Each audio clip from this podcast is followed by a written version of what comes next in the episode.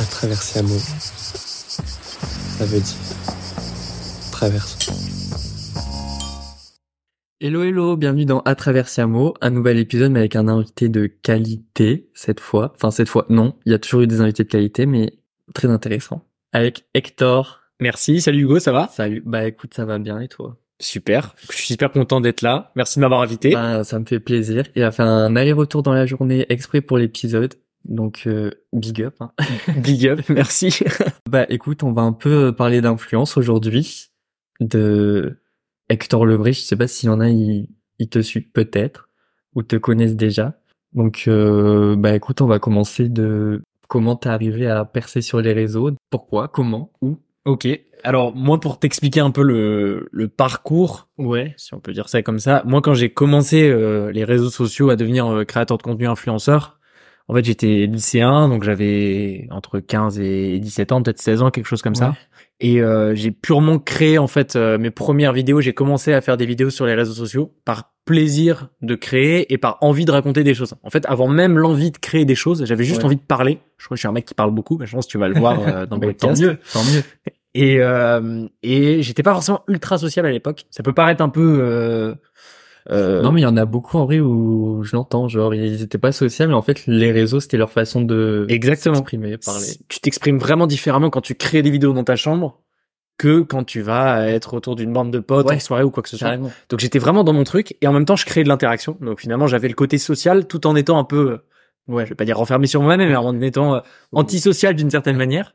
Et, euh, et j'ai vraiment commencé à faire ça. Au début c'était la honte, il y a pas d'autre mot. C'est T'as commencé sur euh, sur Snapchat moi j'ai commencé. Ok. Donc j'étais vraiment en racontage de vie. Euh, vraiment Snapchat pour ceux qui connaissent, c'est euh, la story euh, qui tombe au moment où tu la filmes. Il y a rien de mis en scène, rien n'est beau, rien n'est propre. C'est vraiment ta vie. Et donc je racontais vraiment des trucs. Alors j'étais un peu sur le ton de l'humour. J'ai toujours été un mec qui faisait un peu des blagues, qui aimait bien rigoler. Donc euh, j'étais un peu là-dessus. Et je me rappelle au départ, alors en 2017 quand j'ai commencé, l'influence était beaucoup moins démocratisée qu'aujourd'hui. TikTok n'existait pas encore. C'était Ouais. Musical.ly à l'époque. Et euh, on disait même pas créateur de contenu, on disait même pas influenceur à l'époque. Je me rappelle, c'est au bout de un an, un an et demi, deux ans que j'ai commencé à entendre un peu ce nom influenceur qu'on n'aimait pas du tout. D'ailleurs, bon, on- n'a pas pu y échapper, mais on essayait un peu d'y échapper à l'époque. Je me rappelle, on était en mode, non, non, nous ne sommes pas des influenceurs, nous influençons personne. Et au final, bah, c'est mort, on est tous des influenceurs. mais euh, on était un peu dans ce truc-là. Et je me rappelle, j'avais bloqué toute ma ville. J'étais dans une petite ville, en fait. ah ouais, de- tu l'avais. Ah ouais. J'avais tout bloqué. euh, tes stories? Exactement. J'avais euh, anticipé. Ah ouais. Euh, c'était vraiment euh, Camouflage. camouflage, c'était vraiment la honte en fait. Quand tu crées des vidéos, c'était pas comme aujourd'hui où tu vas dans un lycée et tous Mm. les jeunes font des TikTok, ils sont Ouais, sur ils leur téléphone et tout. Euh, en fait, c'était vraiment pas du tout euh, démocratisé Bah, et donc nouveau. c'était grave nouveau. Et t'étais pas en fait, je, je me rappelle du terme, t'étais pas créateur de contenu ni influenceur, t'étais youtubeur à l'époque. T'étais vraiment youtubeur. Donc en fait, euh, c'était un peu la honte. Et donc moi j'avais fait ça. Bon, ça a marché deux jours parce que dès que j'ai commencé à faire des vidéos, fina- finalement, bah, c'est une petite ville, donc il suffit qu'il y ait une personne qui ait accès pour que ça partage à tout le monde et c'était fini. Donc très vite ça s'est su. Euh, J'en ai pas tout de suite entendu parler. Je voyais que les gens me regardaient un peu bizarrement. C'était un peu, voilà, on, on me dévisageait, on me regardait un peu de travers. On me disait mais qu'est-ce qu'il fait celui-là et ça. Puis les gens aiment pas forcément beaucoup la différence de manière générale et encore plus dans les petites villes de campagne. Ouais. Donc euh, voilà. Mais après petit à petit ça a pris de l'ampleur. Vraiment doucement. Au départ je me rappelle ma première story j'ai fait 70 vues. Je suis monté à Ouais. 300 vues. Bah c'est bien. Hein. c'est vrai que c'était bien. Beau. Euh... Belle performance belle effectivement. Beau glow up. Merci. Et euh, et puis ouais, petit à petit, j'ai j'ai commencé à développer le truc. Je me rappelle, je suis monté à 300 vues.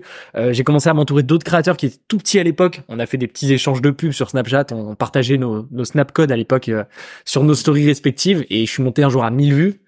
Euh, 2000 vues, 3000 vues, puis un jour j'ai réussi à atteindre les 10 000 vues, j'ai fait le cross avec Instagram, parce que j'étais en parallèle sur Instagram, j'avais 10 000 abonnés, ça a été très long je me rappelle, j'ai réussi à atteindre les 10 000 abonnés, ça a pris du temps, et ensuite, pour passer de 10 à 20, 20 de 10 à 30, c'était très long, ça a pris énormément de temps, c'était hyper chronophage. Mm. Puis après, je me rappelle, euh, euh, il y a eu quand même un, un certain levier au bout d'un moment. J'ai fait des contenus qui étaient plus qualitatifs, un peu différents, beaucoup plus viraux. Euh, j'ai réussi à trouver un peu ma DA, ma DA dont je ne suis pas très fier, mais elle est telle qu'elle est. C'est qu'à l'époque, je faisais pas mal de bêtises à la maison ou en cours. Donc euh, voilà, c'était très good vibe, euh, c'est pas du harcèlement évidemment, mais on rigolait, c'est pas forcément ce que les profs préfèrent, mais en tout cas, euh, les va. gens qui me suivaient aimaient beaucoup. Donc ça va quand même euh, ça a quand même développé assez vite et puis effectivement euh, passer les 30 000 euh, vues, les 30 000 abonnés, je me rappelle, il y a quand même une, une croissance Peut-être qu'en en six mois, euh, je faisais des pics à 80, 100 000, 200 000, 300 000 vues. Et puis après, effectivement, c'était lancé. Je m'en rendais pas du tout compte à l'époque. J'étais toujours dans ma ville de campagne. Sur Snap aussi ou là c'est un Sur Snap et Insta. Putain, ouais. Mais pour te dire, euh, à l'époque, euh, j'étais dans ma petite ville de campagne, j'avais pas plus de potes qu'avant. Je sortais pas plus, Mm. euh, j'avais pas un euro de plus parce que je, faisais pas encore de collab à l'époque. Euh, j'étais, euh, en plus, moi j'habite dans une ville de campagne et mes parents habitent encore dans une autre ville encore plus petite. Donc j'étais vraiment dans mon trou et je ne voyais pas du tout la différence. Mais en fait, à côté de ça, je faisais des photos Instagram qui faisaient 100 000 likes, Ouais. tu vois, un million de vues et tout. On, on se rend pas forcément compte parce qu'aujourd'hui c'est ultra démocratisé, mais ça reste énorme. Il y a beaucoup beaucoup d'impact. Il y a énormément de gens qui te voient, qui te connaissent, etc. Et à l'époque en plus, c'était beaucoup moins démocratisé qu'aujourd'hui. En vrai, euh, aujourd'hui Ouais. tu fais un million de vues, c'est vrai que c'est cool, mais voilà, c'est, Ouais, on a l'habitude. la routine. À l'époque, euh, à la routine. à l'époque, c'est vrai que c'était quand même euh, différent. Il y avait moins de créateurs, etc. Donc j'avais vraiment euh, une place parmi les créateurs de Ouais. contenu et je m'en rendais pas du tout compte. Et je m'en suis rendu compte quand j'ai été invité par Netflix dans des événements à Paris, etc. Et que j'étais euh, l'un des créateurs qui avait vraiment le plus d'engagement et tout. Là, je me suis dit putain, il se passe un truc. Ouais. Mais j'étais vraiment trop jeune et pas du tout dans un esprit entrepreneurial.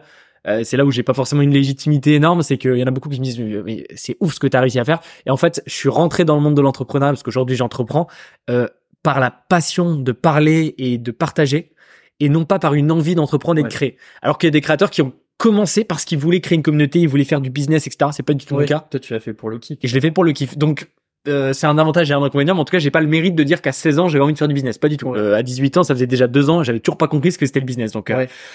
Donc c'est un parcours comme un autre, mais c'est un peu différent de certaines personnes. C'est intéressant. Et tu penses que c'était, c'est plus facile d'avoir une communauté du coup avant ou maintenant?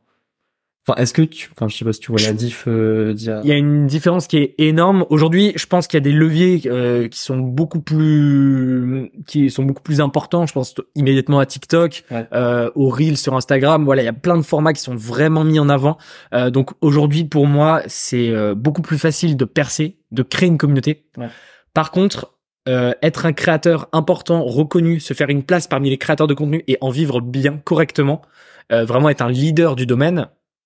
Pour moi, c'est beaucoup plus compliqué parce qu'aujourd'hui, euh, déjà tout a été fait. Donc ça veut dire que pour se démarquer, euh, Euh, faut pas gravir chercher- l'Everest, faut faire plus. Va chercher un truc de nouveau. ouais. Donc euh, faut être vraiment bon. Et en plus de ça, euh, il y a beaucoup de créateurs quoi. Il y a énormément de créateurs dans tout Ouais. type de domaine, donc ça veut dire que tu vas appartenir à un, à Un un groupe de créateurs, un océan de créateurs effectivement, mais il y a tellement de créateurs. À l'époque, il y en avait beaucoup moins. Donc à l'époque, effectivement, les leviers étaient beaucoup moins importants. On pouvait pas percer Ouais. avec TikTok. Sur Snapchat, c'était la galère. Sur Instagram, il y avait pas vraiment des formats qui étaient mis en avant. Fallait euh, se débrouiller, etc. Euh, donc c'était un peu un inconvénient, mais en même temps, quand tu étais créateur, tu étais vraiment euh, très vite leader dans ton domaine. Ouais. Et l'avantage aussi, c'est que tu crées une communauté qui avait un engagement qui était ultra important. Moi, je me rappelle à l'époque, vraiment, je faisais 100, 150 000 likes, je faisais un million de vues sur Snapchat par jour, etc. Aujourd'hui, il y en a encore qui le font, bien Ouais, sûr, mais mais ça reste vraiment les top créateurs. Ouais, c'est vraiment le top 10, top 50, top 100 peut-être, mais c'est vraiment les très gros créateurs. 95, 99% des créateurs de contenu aujourd'hui ne font pas ces performances-là parce que c'est très compliqué, beaucoup plus difficile qu'à l'époque. Parce que les gens, au bout d'un moment, ils sont tellement bombardés, bassinés de, de contenu, ils peuvent plus être aussi engagés vers leurs créateurs, sinon ils y passeraient leur journée. Alors Mm. qu'avant, il y avait 10, 20, 50, 200 créateurs qui suivaient, peut-être, ou 50, enfin peu importe, mais il y avait beaucoup moins de masse de, de création, de contenu, et donc c'était plus facile de- d'interagir, etc. Quoi. Donc ouais, c'est différent. Moi, je suis quand même super nostalgique de l'époque, en vrai. Bah euh, moi aussi, genre je me souviens de bah, des nouveaux créateurs, tu vois, Ouais. genre euh, un panda moqueur à l'époque, Bien sûr, ouais. ouais Clara Chanel, enfin c'était différent, mais Ouais. après, c'était toujours mieux avant. Euh, je pense que dans trois ans, on dira la même chose d'aujourd'hui. Oui, oui. euh, oui oui. donc, euh, ouais. on est nostalgique. Et à quel moment de ta vie, du coup, tu t'es dit l'influence, ça va faire partie de. Alors moi, je me rappelle. Tu t'en es euh, rendu compte et que t'en es fait ton métier? Je me rappelle, euh, j'avais ouais peut-être 17 ans, quelque chose comme ça, et puis euh, euh, donc j'étais un peu copain avec des créateurs de contenu que j'avais jamais rencontrés, mais qui étaient aussi sur Snapchat, sur Instagram, etc. Puis un jour, il y a un copain qui me dit, euh, ouais, t'as fait combien ce mois-ci? Je lui dis, euh, bah je sais En- pas. que- bah, justement, moi je pensais que tu parlais de vues en fait, Ouais. donc je lui dis, bah je sais pas, je fait, je sais pas. 30 millions de vues, euh, j'en sais rien en fait. Euh, j'attends, je vais regarder dans mes statistiques. Non, il me dit attends, moi j'ai fait 1500 euros, t'as fait combien? Je dis mais, mais mec, euh, Ouais. je suis au lycée, je travaille pas. Il dit non mais avec tes réseaux sociaux. Ouais, je dis mec, j'ai fait zéro. Comment ça, j'ai fait de l'argent avec mes réseaux sociaux? Ah mais parce que moi j'ai fait des collaborations, j'ai gagné 1500 euros. Ah ouais, payé. Oh, on peut te payer. Ok. Ah mais c'est pas mal ça. Et euh, je me rappelle, euh, bon, ok, ça, ça avait résonné. Après, euh, encore faut-il euh, que quelqu'un soit intéressé pour bosser avec moi, tu vois. Euh, il y avait quand même moins de marques sur les réseaux, vraiment drastiquement moins de marques sur les réseaux. le marketing d'influence, c'était Ça avait rien à voir. inconnu. Ah ouais, inconnu. Et puis sur Snapchat, en plus, c'est, ça a Ouais. jamais été ultra mainstream. Donc c'était encore différent. Donc c'est vrai que bon, j'ai été, euh, bon, j'étais aussi sur Instagram, hein, déjà bien présent, mais euh, en tout cas, ouais, j'avais pas forcément de collab. Un jour, je me rappelle, euh, j'ai reçu, j'ai une marque de pull qui m'a contacté euh, pour m'offrir un pull. J'étais comme un ouf. J'ai pété un câble. Euh, j'avais un pull gratuit. Ouais.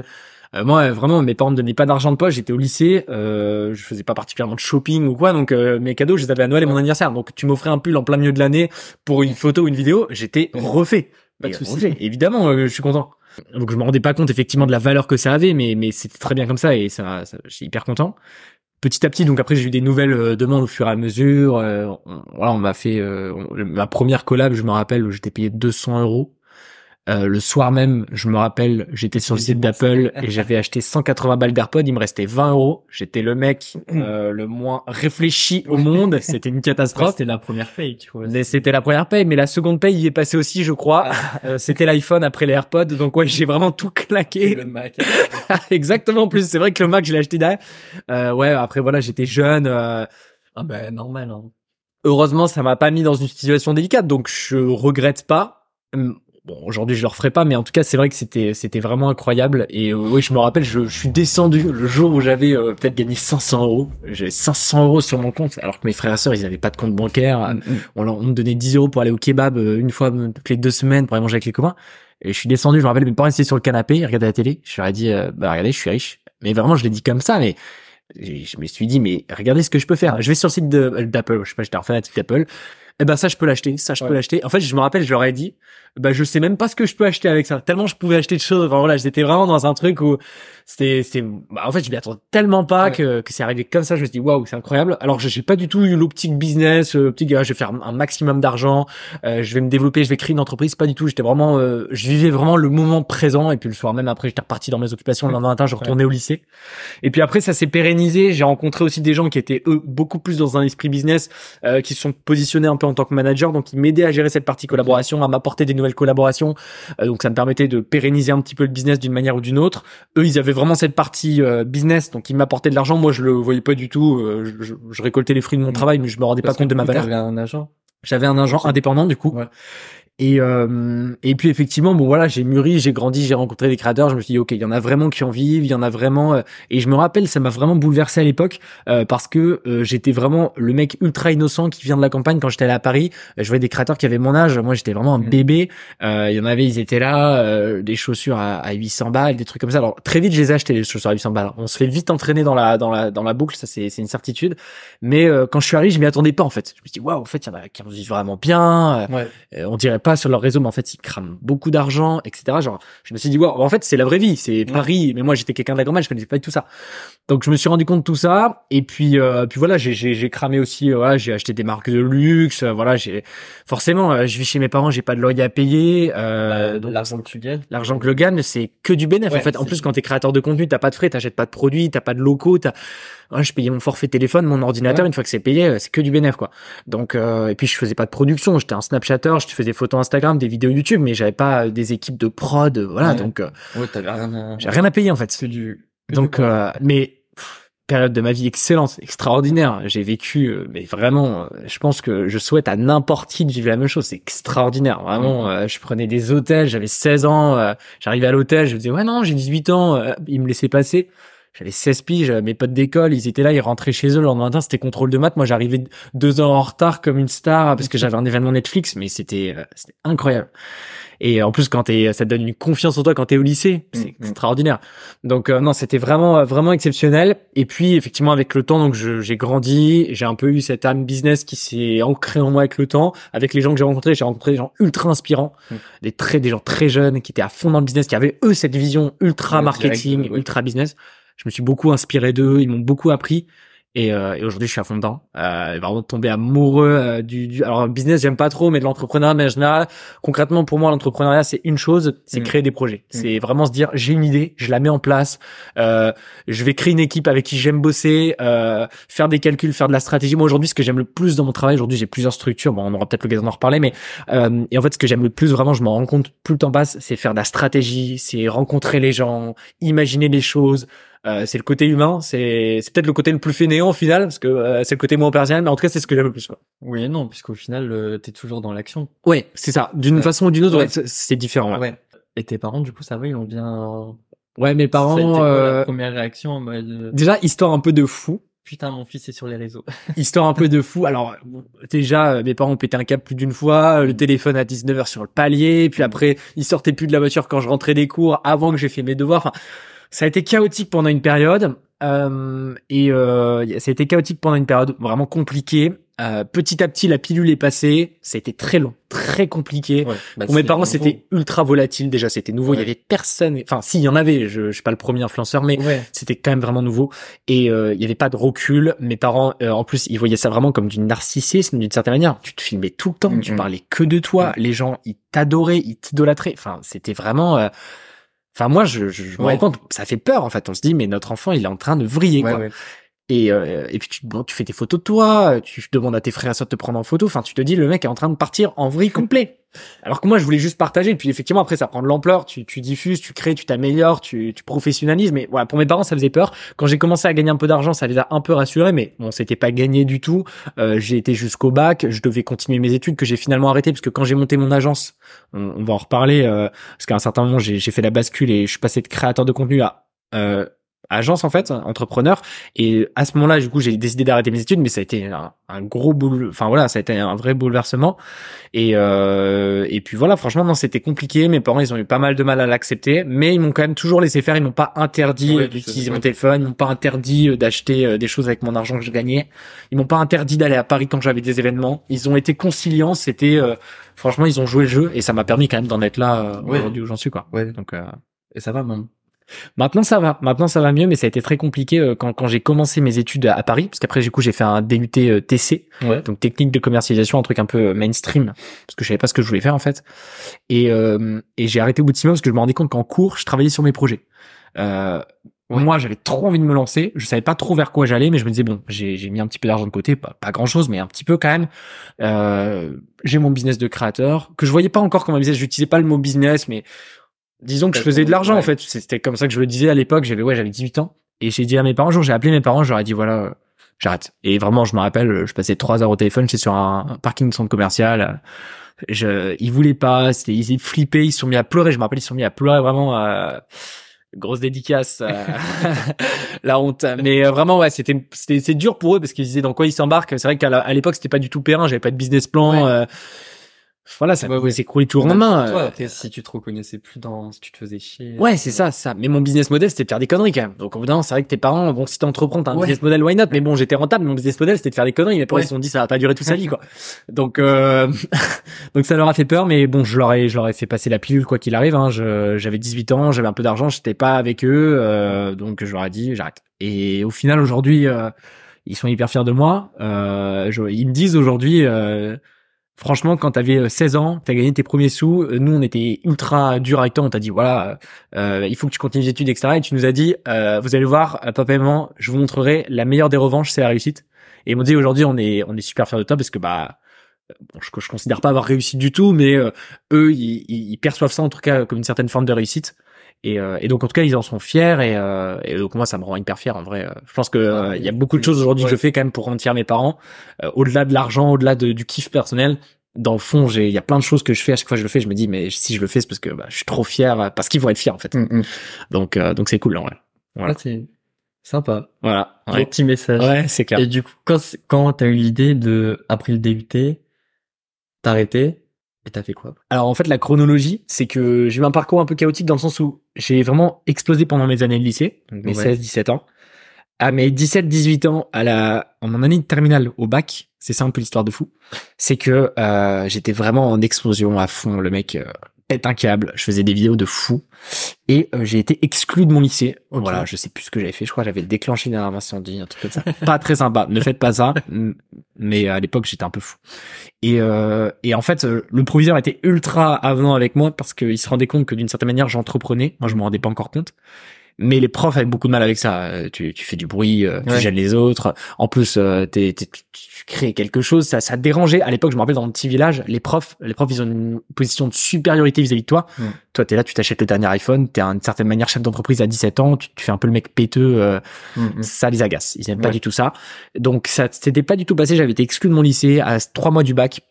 Euh, je me rappelle, c'était les vacances, donc je sors du conseil de discipline. Euh, c'était vraiment compliqué avec mon père. Alors, il a exclu mon père d'un grand soutien. Vraiment, je remercie. euh, euh, hyper cool. Il m'avait dit, euh, on va trouver une solution, etc. J'avais un lycée dans lequel j'allais rentrer pour finir mon année et passer mon bac.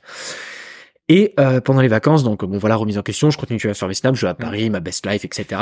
Et euh, la veille de la rentrée ou trois jours avant l'entrée, enfin dans ces eaux-là, hop, petit discours de Macron, confinement. Ah ouais. Euh, confinement et en fait le soir même j'étais parti à, j'étais parti à Paris euh, chez ma copine pour un événement. Donc je me suis confiné chez elle. Euh, je suis resté à Paris. Euh, j'ai fait les cours à distance avec ma nouvelle école. Mm. euh, un mois deux mois trois mois. Catastrophique hein. J'ai très peu suivi. C'était vraiment pas du tout exemplaire. Donc je pense que j'aurais eu mon bac mais c'était vraiment euh, ric-rac. Et au final contrôle continu.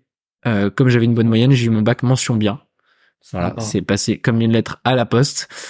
Et, euh, et voilà, quand même histoire de fou. euh, et je me rappelle euh, la première fois que j'ai été dans mon nouveau lycée, c'était pour le, le goûter de fin d'année. En fait, j'étais au goûter de fin d'année pour la remise des livres qui m'avaient été euh, donnés.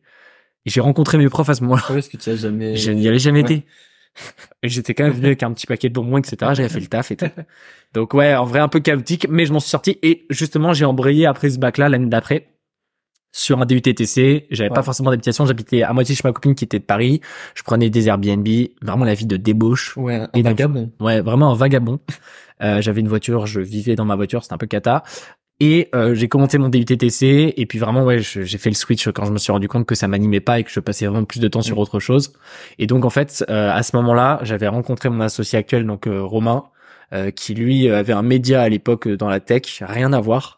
Commençait à travailler dans, dans l'influence parce que c'était vraiment un truc Ouais. qui se démocratisait dans la com. Lui, dans le cadre de ses opérations médias, parce qu'il collaborait avec des marques, il incluait des influenceurs. Donc petit à petit, un peu comme moi, il s'est rapproché. Moi, j'en ai pas beaucoup parlé, mais à l'époque, j'étais créateur de contenu et puis petit à petit, je commençais à accompagner des créateurs pour trouver des collaborations, gérer leurs collaborations, etc. Je prenais des coms. Donc j'étais un peu en train de me développer dans le business, lui aussi. On s'est rencontrés sur une opération. J'étais créateur, il était euh, euh, consultant pour une marque. Il m'a proposé un projet, on a bossé ensemble et il m'a dit. Euh, euh, et en fait, moi, je lui ai dit, moi, j'ai d'autres créateurs, si tu veux. Je, en fait, je vendais mon beurre, quoi. Et puis lui, il me dit, mais attends, mec, je fais exactement la même chose que toi. Je lui dis, ah, mais c'est marrant, on- je te vends mon beurre et toi, tu vends ton beurre. Je dis, bah viens, on vend notre beurre ensemble, quoi. Euh, Faisons du beurre euh, à deux. Et on, on, on a commencé à bosser. On s'était jamais rencontrés. Hein. Tout se faisait à distance. Vraiment, euh, 99% des gens avec qui je bossais, je les avais jamais rencontrés. Je ne les ai jamais rencontrés. Et euh, il m'a dit, euh, bah voilà, j'aimerais bien lancer mon, mon agence. Euh, je me rappelle, c'était euh, l'été, euh, juste avant ma rentrée au, au DUT et donc juste après mon bac. Donc il a créé un site internet, etc. Et donc on a monté ensemble notre première agence. Sur le papier, euh, il y avait rien. hein, C'était ma société, sa société. Mais euh, on travaillait ensemble et on était associés euh, dans notre tête, quoi. Ouais. Et on partageait tout ensemble. Et on a fait ça pendant euh, pendant quelques temps. Ça s'est développé. On a très vite euh, eu un positionnement qui a été ultra euh, apprécié parce qu'on était jeunes. On avait Mhm. une expertise ultra terrain, ultra opérationnelle. Moi, j'étais créateur. Lui, il était côté marque, côté média. Ouais, du coup. Euh, on avait la déterre, on travaillait tout le temps. Euh, on voyait même pas ça comme du travail. On était ultra réactif, on connaissait ultra bien les influenceurs, on était ultra proche d'eux, etc. Beaucoup, vraiment différent des agences de com traditionnelles Ouais. qui connaissaient encore rien d'influence, qui connaissaient pas bien les créateurs, etc. On a remporté des appels d'offres euh, euh, ultra importants avec des grosses marques euh, en quelques mois, vraiment propulsé. euh, Enfin moi, je, je garde toujours cette image qui me fait rire, c'est qu'on était là, on s'appelait, on disait mais mec, tu te rends compte, on est en train de gérer la com d'une marque euh, sur des budgets à six chiffres, on est en caleçon dans le champ quoi. Ouais. Et c'est la vérité. Ouais. Et on gérait tout. On faisait venir les prestataires, on faisait des photos, des, des événements. On a fait, on a fait des événements. On a fait venir euh, des centaines de personnes à Châtelet, à la Fnac, dans des pop-up stores, etc. Et on était en caleçon dans la Ouais. chambre. On n'a jamais bougé de là, quoi. Et il nous fallait juste un iPhone et un chargeur, quoi. C'est incroyable. Bah, C'était incroyable. Et tout s'est fait rapidement, du coup. Et tout s'est fait assez vite. On a développé le truc petit à petit. Et, euh, et en fait, notre positionnement, c'était d'accompagner les marques dans la mise en place de leur projet influence. Donc cette Mm. agence, elle s'appelle Initial. Elle existe toujours. Euh, et en fait, c'est une agence qui a pour vocation, en fait, d'aider les marques à trouver les créateurs qui sont pertinents pour leur projet influence. Aujourd'hui, la difficulté, c'est que les créateurs, il y en a tellement. Ouais. Euh, des tarifs, il y a de tout. Les formats, il y a de tout. Euh, on sait pas vers quoi aller. euh, on sait, on sait pas quoi faire. On sait pas ce qui vaut son prix, ce qui ne vaut pas son prix. Et nous, on s'est dit, les gars, nous, on connaît ça. Euh, vous avez des objectifs, vous avez des contraintes en termes de timing, de budget. Dites-nous quelles sont vos contraintes, dites-nous ce que vous voulez faire, qu'est-ce que vous voulez chercher, du clic, de l'impression, de la notoriété, de l'achat, qu'est-ce que vous voulez faire? Et nous, on vous propose un petit paquet aux oignons avec tel influenceur, ça coûte tel prix, tel format, etc. Avec tout nos toute notre idée de créativité. Je pense que non, ça c'est quand même un avantage. Comme moi je suis créateur, j'ai quand même pas mal d'idées. Euh, parfois, t'as des créateurs qui sont un peu longs à la détente, etc. Ouais. Les marques, elles ont besoin de se projeter. Donc moi, c'est vrai que j'ai toujours cette optique. J'imagine des formats, des concepts, ça, ça aide beaucoup. Et, euh, et on a fait ça. Et, euh, et franchement, l'accompagnement marque a super bien pris. Euh, Aujourd'hui, en fait, à l'époque, il y avait beaucoup d'agences qui accompagnaient et des marques et des Mhm. influenceurs. C'est-à-dire qu'ils avaient des influenceurs en exclusivité. Ouais. Super bien parce que ça leur permettait d'avoir des contacts de marques qui venaient vers eux pour contacter les influenceurs. Donc ça leur permettait d'avoir des clients. Mais la problématique, c'est que ils défendaient les intérêts du client, mais ils défendaient aussi les intérêts de leurs créateurs. Oui. Du coup, t'avais le cul entre. Donc deux ils chaises. ont un peu le cul entre deux chaises et la marque elle est à moitié accompagnée mais pas trop parce qu'en fait elle, elle va contacter une agence qui a 30 créateurs exclusifs, elle va lui demander ce qu'il y a de mieux pour elle, bah Ouais, on va lui donner ce qu'il y a de mieux de parmi les 30 talents exclusifs. Nous on n'avait aucun talent exclusif. Nous on proposait que ce qu'il y avait de mieux quoi. T'étais libre de proposer qui tu voulais. Et... Qui tu voulais, on n'avait aucun intérêt à proposer un créateur plus qu'un autre et ça ça a été une grosse force. Et euh, et puis voilà, ça ça a vraiment bien marché, c'était cool et euh, et puis ça marche toujours donc c'est top. Ouais. Et non, t'as une autre. Enfin, t'as créé d'autres agences, non? Ouais, c'est ça. En fait, moi, euh, donc on a créé ça euh, sur les autres 2019. Ouais. Ça fait quatre ans aujourd'hui. Et euh, on a rencontré euh, une une de mes associées aujourd'hui qui s'appelle Coliane, euh, qui elle gérait des talents. Ok. Et alors, on l'a rencontrée en 2021, 2022. Euh, elle gérait des créateurs. Elle avait cette euh, rage un peu de, de développer le truc. Elle était euh, ultra réactive, ultra pertinente, créative. Elle était indé aussi. Elle était indé. En fait, on s'est reconnu. Alors, on n'avait pas une XP. euh, je vais pas dire on a 25 ans. Moi, j'ai 21 ans. hein. mais on s'est un peu reconnu, Ouais. moi et Romain, quand on a commencé au tout départ. Donc, il y a deux, trois ans. On s'est dit, mais cette fille, elle est exactement comme nous quand Ouais. on a commencé. Elle en veut. Elle en veut et elle est smart. Euh, Quand je dis elle est smart, c'est qu'elle elle avait des bonnes idées en fait. Tout le monde est smart, mais elle avait des bonnes idées. Et on se retrouvait dans ces idées. Mais bah voilà, il y avait beaucoup de choses qu'elle avait pas forcément. Elle avait euh, voilà, elle avait pas les trois ans que nous on avait passé, etc. Et puis nous on a eu la chance aussi d'être propulsé sur des appels d'offres avec des grosses marques externes. Donc on avait aussi une vision un peu importante au Ouais. niveau des collaborations que on pouvait ne pas avoir quand on commence. C'est normal. Et, euh, et en fait, on- moi je lui ai dit, je me rappelle Romain. En fait, cette fille, je l'ai rencontrée dans le cadre d'un projet. J'ai contacté un influenceur, c'était sa manager. Ok. Je l'ai appelé Hasard. hasard de de fou. dingue. Et, euh, et j'ai bien aimé, euh, j'ai bien aimé le, le discours. J'ai appelé mon associé dans la foulée, euh, que j'avais vu genre deux fois. Vraiment, on s'était pas vu beaucoup. Hein. On a géré des millions d'euros de chiffre d'affaires, on s'était jamais vu. Donc full confiance.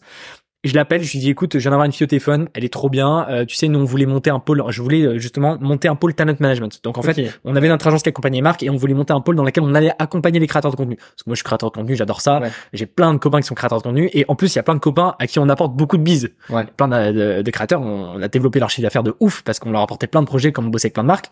Et donc, il y avait plein de créateurs qui me disaient, ouais, euh, est-ce qu'on peut bosser ensemble? Est-ce que tu peux m'accompagner? Moi, je disais non, parce qu'on m'a toujours dit, si tu veux rester le meilleur dans ton domaine, il faut que tu gardes ton domaine d'expertise. Mais là, j'ai dit, écoute, il y a peut-être un truc à faire. Elle, c'est son domaine d'expertise. On peut peut-être lui apporter une expérience. Et Mm. puis, on fait un truc avec elle. Je sais pas trop ce que je voulais faire.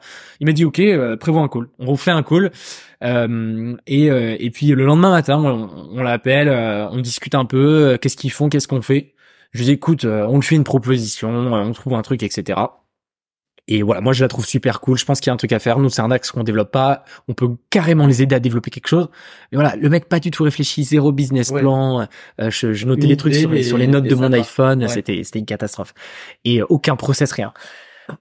Et on lui propose un truc. Elle me dit, euh, on y réfléchit, machin. Elle y réfléchit et euh, et elle valide. On s'associe, euh, on crée une société. Donc en fait, on on- on n'a pas fait un rachat parce que cette société faisait pas beaucoup de chiffres, Ouais. mais on a recréé la même en fait. hein. Et on- donc on a recréé une société, la même, le même nom, etc. qui s'appelle aujourd'hui Golden, Golden Influence. Donc on accompagne les créateurs de contenu. On a aujourd'hui euh, 40 créateurs en exclusivité dans tout type de domaine, euh, euh, lifestyle, mode, fashion, euh, créa, créa, tech, etc.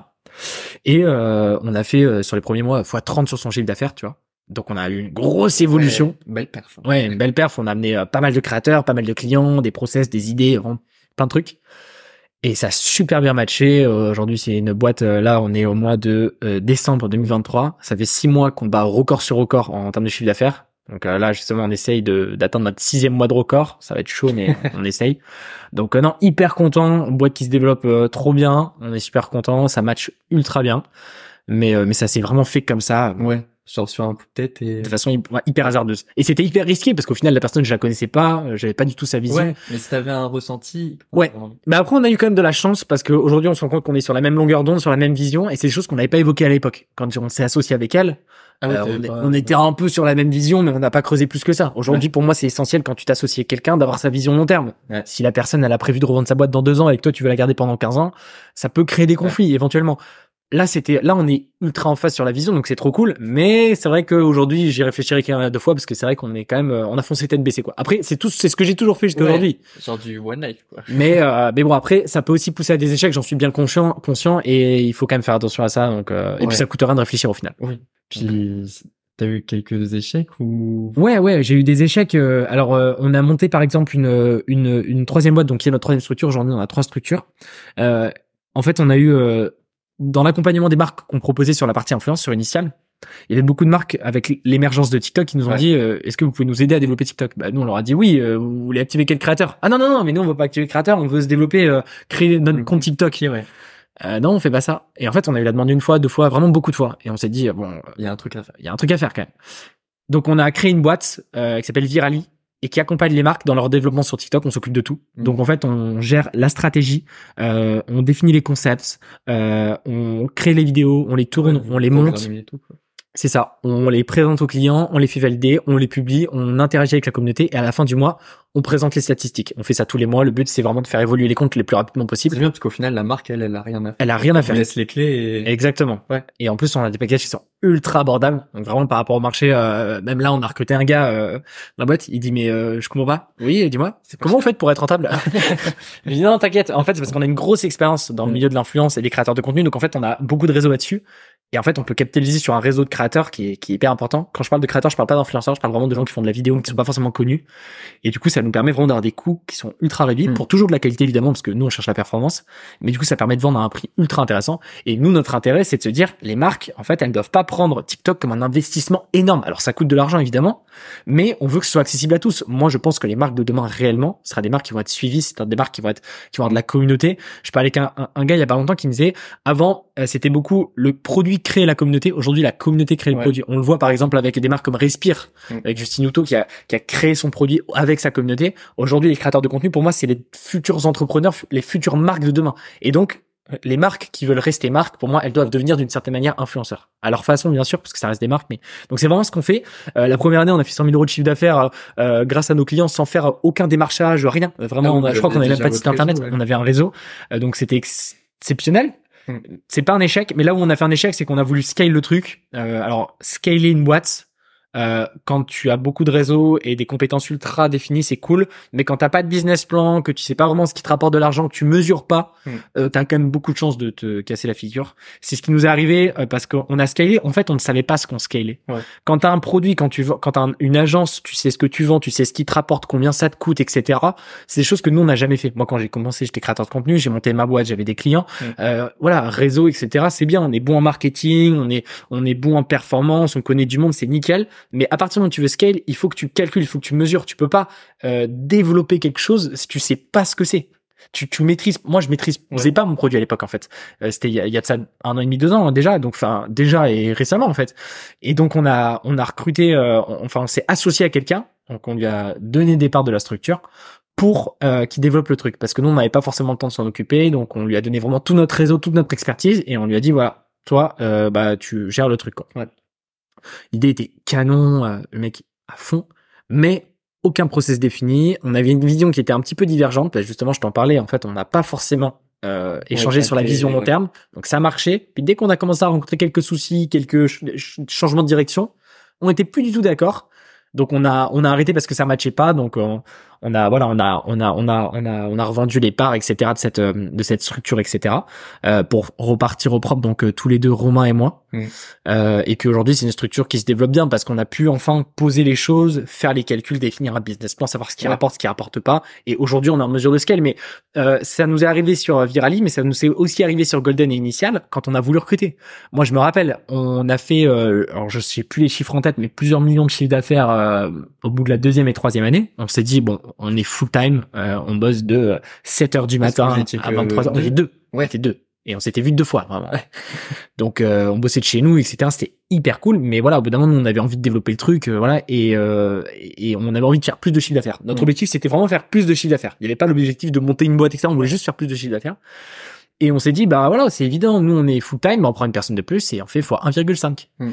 C'est pas vrai. Ça n'existe pas. Les calculs sont très mauvais.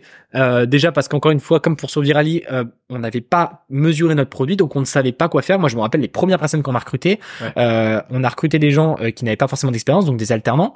Euh, on leur donnait des responsabilités, ce qui est très cool euh, dans un esprit vraiment Mm. startup. Mais la problématique qu'on avait, c'est que euh, on essayait de leur inculquer quelque chose. Et en fait, nous-mêmes, on savait pas vraiment ce qu'il fallait faire. On n'avait pas forcément calculé. On n'avait pas de stratégie définie.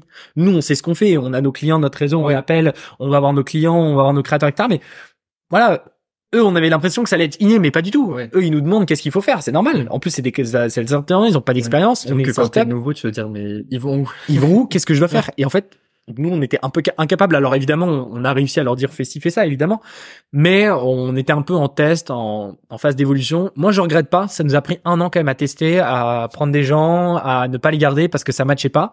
Euh, ça a été des super bonnes personnes parce qu'ils ont été ultra impliqués, ils ont joué le jeu. C'est très difficile en vrai de rejoindre une startup, une entreprise euh, qui sait pas trop vers où elle va. Euh, nous, c'est notre projet. Alors on s'y attache comme des fous, on se rend pas compte. Mais quand c'est pas ton projet, c'est vrai que c'est dur de voir un peu pas- euh, le bout du tunnel. avec, ouais. Donc euh, voilà, hyper reconnaissant et évidemment on a perdu une année, mais j'ai tellement gagné en expérience. Aujourd'hui, on sait ce qu'il faut faire et en fait on a on a structuré à l'inverse. En fait, on s'est dit on va prendre des gens qui n'ont pas d'expérience, qui vont monter en expérience. Et euh, voilà. Mais en fait non, nous on n'a pas le temps de faire monter des gens d'expérience. Ça prend du temps en fait. On se rend pas compte les gens, faut les former. Ils vont pas se former sur le tas comme Bah, nous. Tu, tu la dois l'accompagner euh, tout le temps. C'est ça. Nous, on s'est formé sur le tas et on s'est dit qu'ils allaient faire pareil, mais pas possible en fait. Donc, euh, il faut passer beaucoup de temps. Moi, j'adore former les gens, mais on n'avait pas le temps de le faire. Et donc, on s'est dit, ok, eh ben, on va faire les choses à l'inverse. On va prendre des gens qui ont de l'expérience, qui vont vraiment pouvoir directement se mettre au boulot avec un plan que nous on a défini bien sûr en amont, que ce soit pour Initial, Golden ou Virali. Ils vont pouvoir vraiment développer la boîte et ensuite on pourra structurer avec petit à petit des gens qui ont moins d'expérience, qui pourront être managés par ces personnes-là. L'impact, par contre, il est très clair, c'est que du coup, c'est plus des alternants, c'est des CDI, des CDI qui ont de l'expérience à Paris et ça coûte très cher. Ouais. Et donc, on avait beau faire des millions de chiffres d'affaires, euh, Ça est- reste un budget. ça reste un budget, euh, ça fait très vite beaucoup d'argent d'un coup, c'est un changement énorme. Euh, et en fait, nous, on a vraiment envie aujourd'hui de se développer vite. Ça fait quatre ans qu'Initial existe, ça fait deux ans que Golden et Virali existent. Euh, moi, mon rêve, je le dis tous les jours, c'est d'être en hyper croissance. Et je veux avoir une entreprise qui est en hyper croissance. Et par hyper croissance, j'entends une entreprise qui explose. On sait plus où donner de la tête, ça, ça va dans tous les sens et on recrute un CDI toutes les semaines. Moi, c'est même tout- tous les deux jours. C'est ça que je veux. Parce qu'aujourd'hui, ma, ma vraiment ma vision à terme, c'est euh, à l'époque, je me rappelle, je voulais créer une boîte pour faire de l'argent euh, quand quand j'ai commencé à faire une agence. Et aujourd'hui, maintenant, c'est plus tout ça.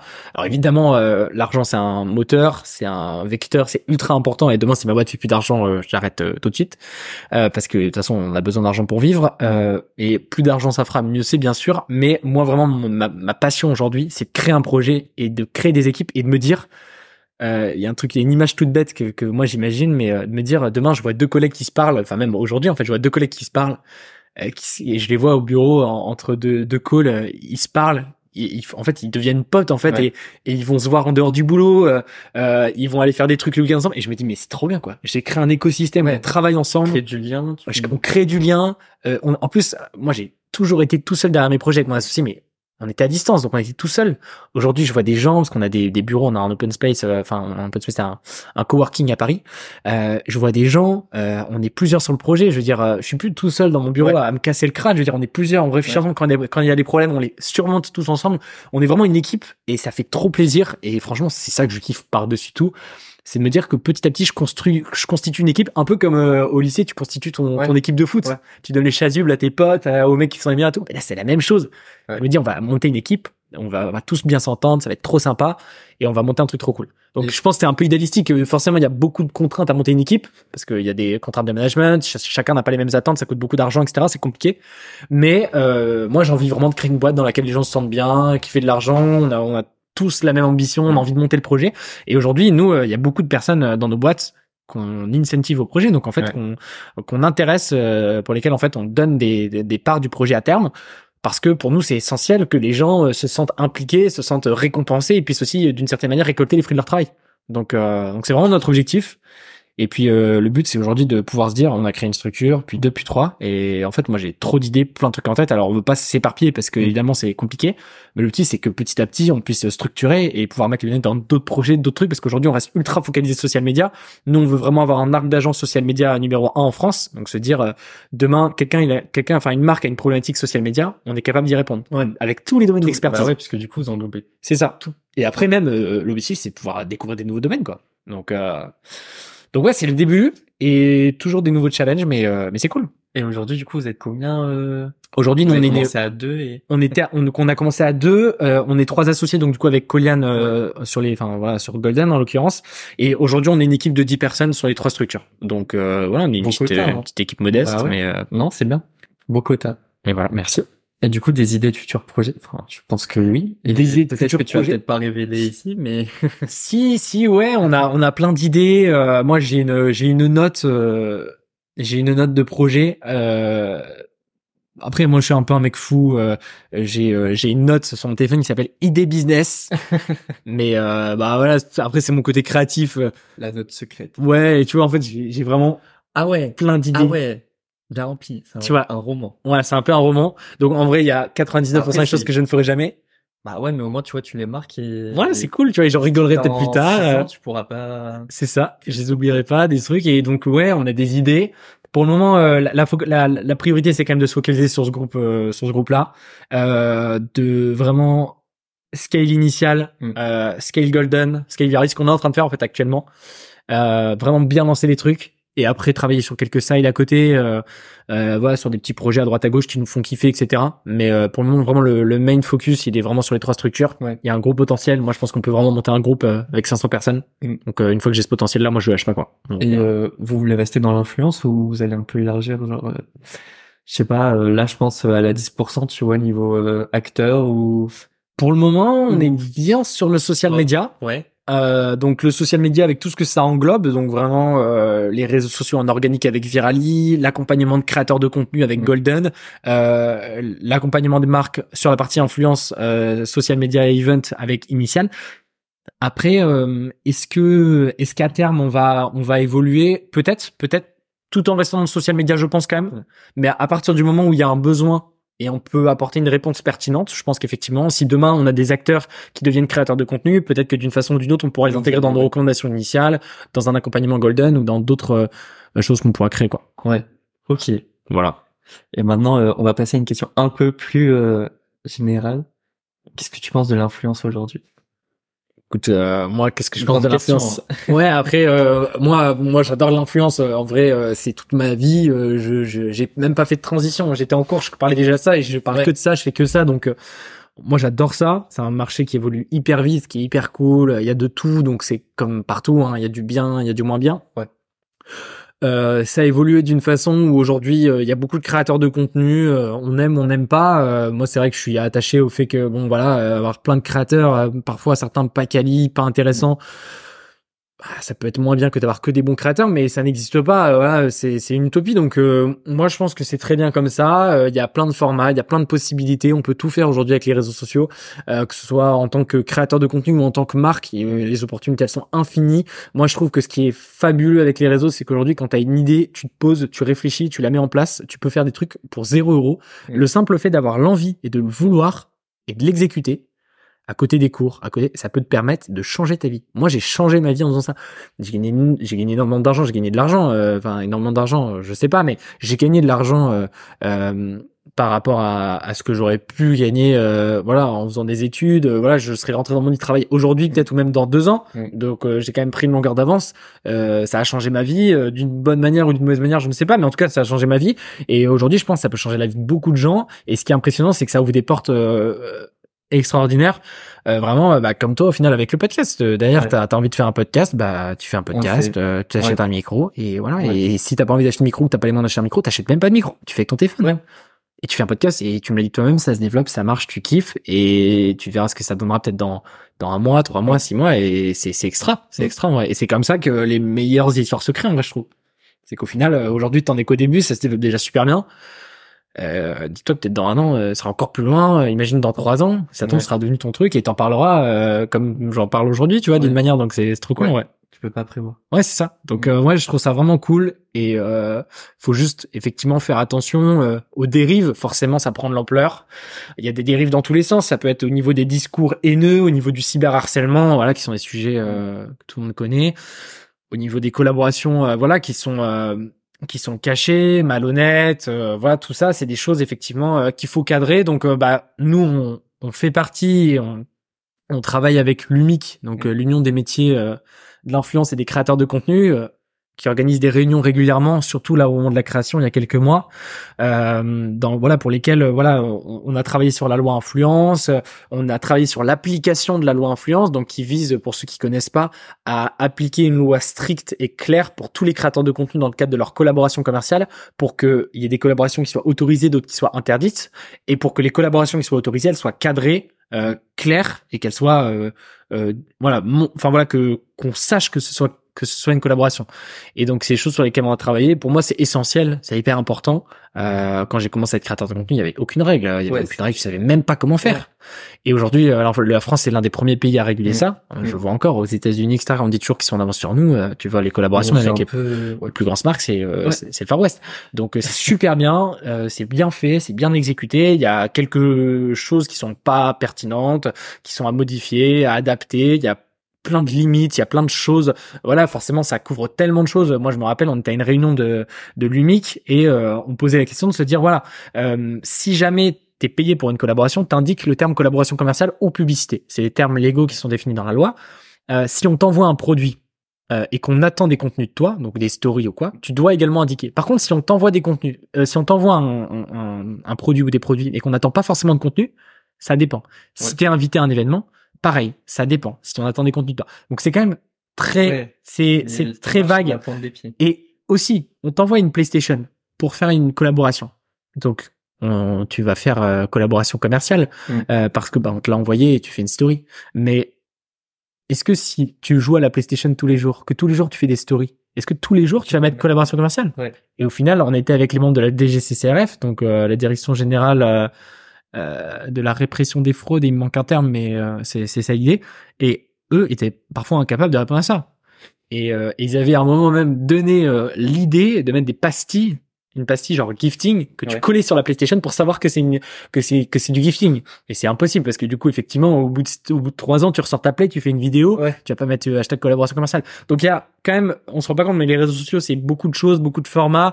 Euh, les créateurs c'est un peu des stars, euh, on leur envoie des cadeaux, etc. Donc c'est sûr qu'il faut cadrer ça, on peut pas euh, laisser des dérives, mais c'est pas forcément évident, aussi bien pour nous en tant que créateurs et agences, euh, pour pas être pénalisés dans notre travail, et en même temps c'est pas forcément évident pour bah, les, personnes qui établissent la loi pour définir une loi qui est honnête envers les consommateurs et envers les créateurs. Donc euh, tout ça, ça évolue. C'est pour ça qu'il y a l'UMIC et on Ouais. travaille dessus. Mais, mais en tout cas, c'est c'est une bonne chose. C'est une bonne chose et ça avait besoin d'être fait parce qu'avec tout ce qui s'est passé, euh, avec les créateurs qui, qui il y a eu s'expatrient, des- ouais. il y a eu beaucoup de dérives. Donc c'est important que ça n'aille pas plus loin, on va dire, parce que ça aurait pu vraiment aller très loin, prendre beaucoup d'ampleur. Et je pense qu'il faut que ça s'arrête là. Donc c'est très bien que ça s'arrête. Et, euh, et du coup, l'influence de demain, Influence de demain. Euh, tu la vois comment? Enfin, Est-ce que tu penses que ça va perdurer? Ouais. Alors moi, je, je, je, je réfléchissais un peu à ma réponse parce que Ouais. je suis pas fixé sur quelque chose. Euh, je pense que les plateformes vont évoluer, euh, les formats vont évoluer. Après, ça arrive, tu vois, TikTok, on l'avait pas prédit. On l'avait pas prédit. Et les créateurs vont évoluer avec les plateformes. Donc ça, je pense que c'est la première chose. Et je pense qu'il y a une deuxième chose qui va évoluer, c'est que pour moi, aujourd'hui, il y a beaucoup de gens qui sont créateurs de contenu, mais vraiment suivis pour être créateurs de contenu. Ouais, tu vois ce que je veux dire, c'est que ils ont un domaine, ils, donnent, ils font des astuces, ils font du bricolage, euh, ils font des dessins, euh, ils font des concepts humoristiques, Mm. et ils sont suivis pour ça. Et moi, je pense que de plus en plus de gens vont être suivis pour juste partager leur vie en fait. Ouais. Et, euh, et je pense, par exemple, c'est ça va un peu avec ce que je disais, que les marques demain seront vraiment suivies, influenceurs créés dans la communauté. Et les, les fondateurs de ces marques-là, Hmm. les, les entrepreneurs de demain, en fait, seront des gens qui seront suivis. Parce que ils documenteront. Parce que pour moi, en fait, euh, les réseaux sociaux, c'est aujourd'hui une façon d'être visible. Euh, on le voit sur LinkedIn. Nous, euh, au sein de l'agence, avec mes associés et mes collaborateurs, on est beaucoup sur LinkedIn. Parce que déjà, on adore, ça nous permet de partager d'une façon vraiment euh, ultra B2B euh, notre travail. Donc déjà, c'est un pur plaisir. Et euh, effectivement, bah, mine de rien, c'est un, un gros vecteur de développement quand même. Et donc, je pense aujourd'hui que les réseaux sociaux vont être amenés à démocratiser encore plus le fait d'être créateur et je pense que de plus en plus de monde vont devenir créateurs. Et donc que c'est cool parce que ça veut dire qu'il y a plein de gens qui vont goûter à ça, mais ça veut dire que aussi le terme créateur de contenu n'aura plus la même valeur qu'aujourd'hui. Ouais. Et encore, il n'a plus la, il n'a pas la même valeur aujourd'hui qu'il y a deux ans. Euh, Il y a deux ans, quand tu étais créateur de contenu, t'étais pas trop mauvais, tu faisais partie des gros créateurs, Mm. tu gagnais ta vie. Aujourd'hui, tu peux faire partie des gros créateurs, tu gagnes rien. Ouais. Parce que des créateurs, en fait, le problème c'est qu'il y en a tellement. Des marques, il y en a beaucoup plus qu'avant, mais au bout d'un moment, les budgets des marques, ils sont fixes, et des marques, euh, il y en a un certain nombre. Donc, euh, si jamais euh, les marques, elles cherchent 10 créateurs euh, dans, la, dans le dessin, et qu'il y en a 200, Mm. eh ben, c'est comme euh, les marques de gâteaux, quoi. Au supermarché, t'en as plein, il y en a qui se vendent pas, il y en a qui se vendent, il y en a qui font faillite. Bah, c'est la même chose. Avant, quand t'étais créateur de contenu, t'avais pas de frais, tu pouvais pas vraiment faire faillite. Mm. Euh, et puis, t'avais pas beaucoup de concurrence. Aujourd'hui, pour moi, une concurrence qui est énorme. Ça va encore se développer.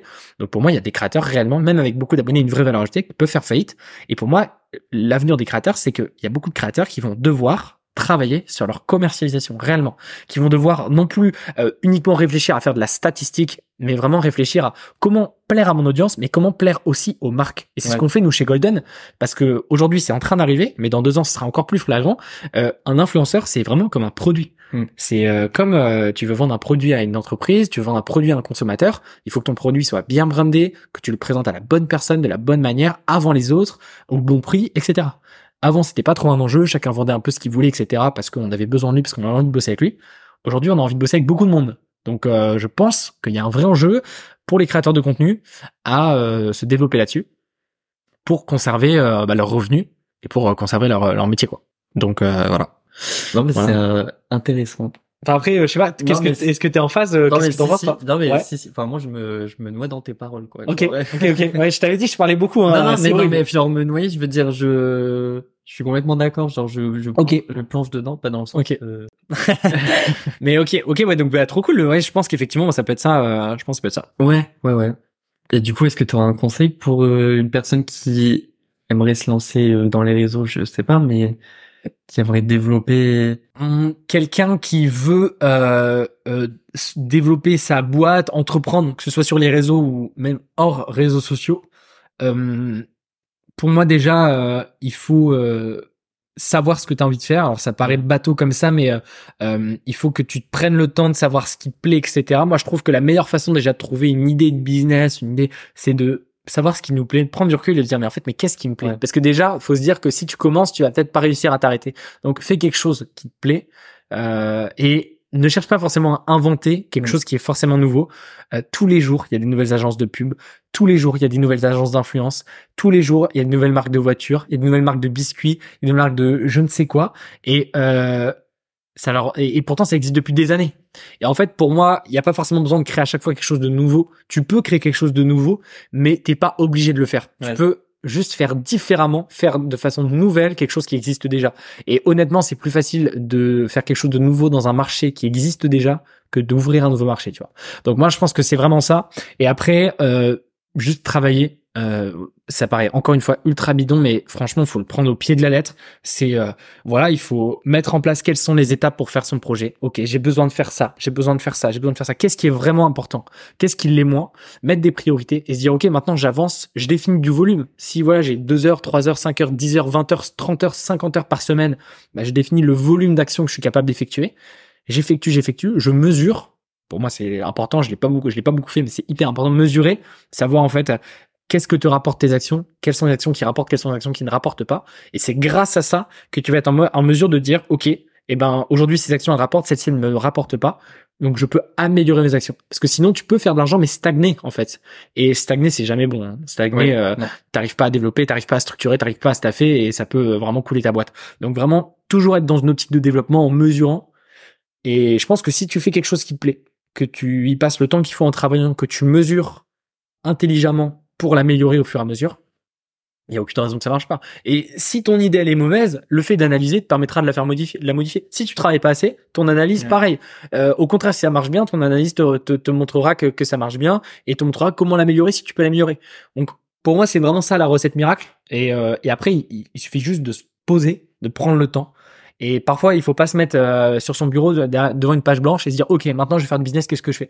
Parfois, il vaut mieux prendre des écouteurs, aller marcher dans la rue, faire du vélo. C'est plus inspirant. C'est beaucoup plus inspirant. Et moi, c'est comme ça que j'ai la plupart de mes idées. C'est comme ça que je pense que d'ailleurs, les idées qui m'ont fait gagner le plus d'argent jusqu'à aujourd'hui, c'est les idées que j'ai eues en courant, euh, en, en allant chercher un McDo, en voiture. Euh, et ça paraît débile, mais c'est la vérité. C'est pas forcément en étant derrière mon bureau que je gagne le plus d'argent. Donc, euh, moi, je pense que c'est vraiment hyper important. Et euh, ouais, prendre l'air, s'inspirer, c'est la meilleure façon. Et un dernier euh, élément, qui pour moi, est une clé aussi, c'est de rencontrer du monde. Mm. Rencontrer du monde, ça permet de parler de son projet, donc d'avoir des avis extérieurs, d'avoir aussi d'autres idées de projet en ayant des idées extérieures. Et ça permet aussi d'être un accélérateur énorme, quel que soit ton domaine, quel que soit ton business, quel que quel qu'il soit, que ce soit B2B, B2C, peu importe.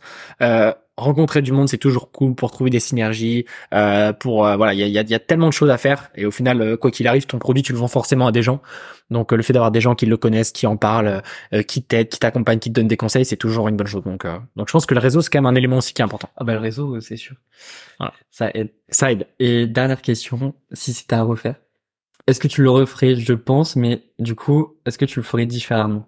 Si c'était à refaire, euh, moi je le referais. Ouais. Je pense que je le referais pareil parce que franchement, euh, j'ai fait des trucs one life, tu vois, j'en ai pas parlé, mais par exemple quand j'ai acheté ma voiture, j'ai acheté une S3 euh, en société, donc euh, c'était ma voiture d'entreprise, donc déjà je payais une taxe sur l'équipe de société qui était aberrante Mm. parce que du coup c'est une voiture qui qui dégage CO2 parce que c'était une petite sportive à l'époque.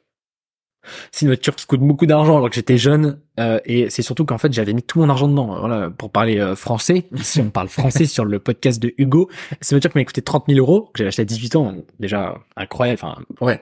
exceptionnel. Et j'avais j'avais 30 000 euros sur mon compte et j'ai mis 30 000 euros dans ma voiture. Il me restait peanuts, Ouais. 3 centimes, rien. Je me rappelle, j'ai encore le screen du virement, j'étais vidé. Et, euh, et c'est la pire idée. Il faut pas faire ça. Et pourtant, bah, ça m'a amené où j'en suis. Je suis trop fier. J'adore cette voiture. Bon, je l'ai revendue depuis, mais et c'est trop cool. Et Ah, tu l'as encore? Non, non, j'ai revendu. J'ai Ah, revendu. ah ouais. J'ai revendu depuis. Mais c'est trop cool, tu vois. Ça me fait des souvenirs et et je me dis, euh, je, je vais aujourd'hui, je le ferai plus, tu vois. Mm.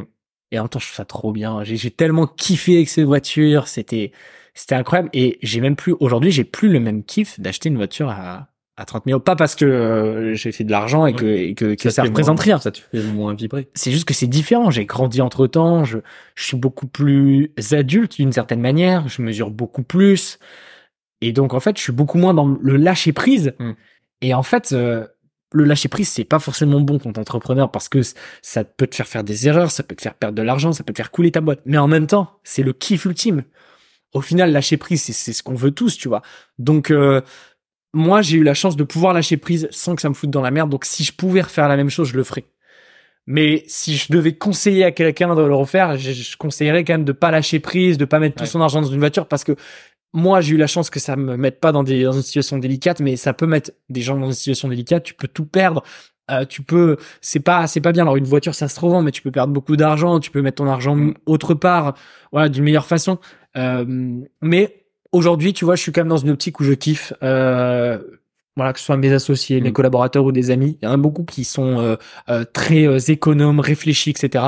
Euh, moi, je vis pas du tout comme un roi, mais quand j'ai envie de me faire plaisir et que je peux me faire plaisir, bah, je me fais plaisir. Et je pourrais très bien me dire, euh, et je suis entouré d'entrepreneurs, donc j'ai cette vision tout le temps. euh, oui, mais tu pourrais investir cet argent, etc. Et, euh, c'est clair, il y a beaucoup d'argent. euh, Enfin voilà, moi aujourd'hui j'ai une voiture qui coûte qui coûte de l'argent. Euh, voilà, j'aurais pu acheter une toute petite voiture qui m'irait tout aussi bien et investir tout mon argent, comme beaucoup le disent, dans de l'immobilier ou n'importe quoi. Je l'ai pas fait. Euh, je le ferai certainement à terme, peut-être, mais euh, voilà, c'est peut-être pas le choix le plus raisonné. C'est, mais en fait, on peut toujours optimiser. Personne n'est parfait, personne n'est toujours, n'est jamais la version la plus optimisée de soi-même. Je pense que ce qui est important aussi, c'est de savoir qu'est-ce que tu veux, qu'est-ce qui te fait plaisir, qu'est-ce qui te fait vibrer. Et, euh, et voilà, moi, j'avais envie de me faire plaisir en achetant cette voiture, euh, qui est une Tesla, là pour pour ceux qui pourraient se poser la question. Je l'ai acheté et, euh, et je suis hyper content de l'avoir acheté. Et, euh, et voilà, ça, ça me fait vibrer. Je pense que c'est aussi important. Et demain, euh, voilà, on sait pas de quoi il fait demain. Si demain tout s'arrête, etc. Et j'aurai jamais, et, je vois beaucoup passer ça sur TikTok, je n'aurai plus jamais 21 ans avec une Tesla. C'est vrai. Voilà. Donc, euh, donc voilà. Donc, euh, je pense qu'il faut, faut savoir ce qui nous fait vibrer. C'est pour ça que c'est important d'entreprendre dans un milieu qui nous fait kiffer. Hmm. Parce que sinon, euh, Bah, c'est bien de faire de l'argent, mais euh, l'argent, ça sert qu'à faire des choses qui te font kiffer. Donc, si par définition, ce que tu fais 99% de ton temps ne te fait pas kiffer, mais euh, ça sert à rien de gagner de l'argent. Si c'est pour en profiter 1% du temps, c'est inutile. Hmm. Voilà. Non, mais c'était hyper inspirant. Je te jure, c'était, moi, j'étais fasciné. Bon, bah, trop cool. Trop cool. Je sais pas combien de temps ça a duré, euh, En tout cas, c'était hyper intéressant. C'est vrai que ça t'a plu. Moi, j'ai trouvé ça hyper cool. Tant mieux. Bon, j'ai beaucoup parlé. Je te laissais parler parce qu'au final, c'était carré. Je reviendrai. Tu reviendras. Je reviendrai, je reviendrai effectivement euh, à l'île Europe ou à l'île Flandre.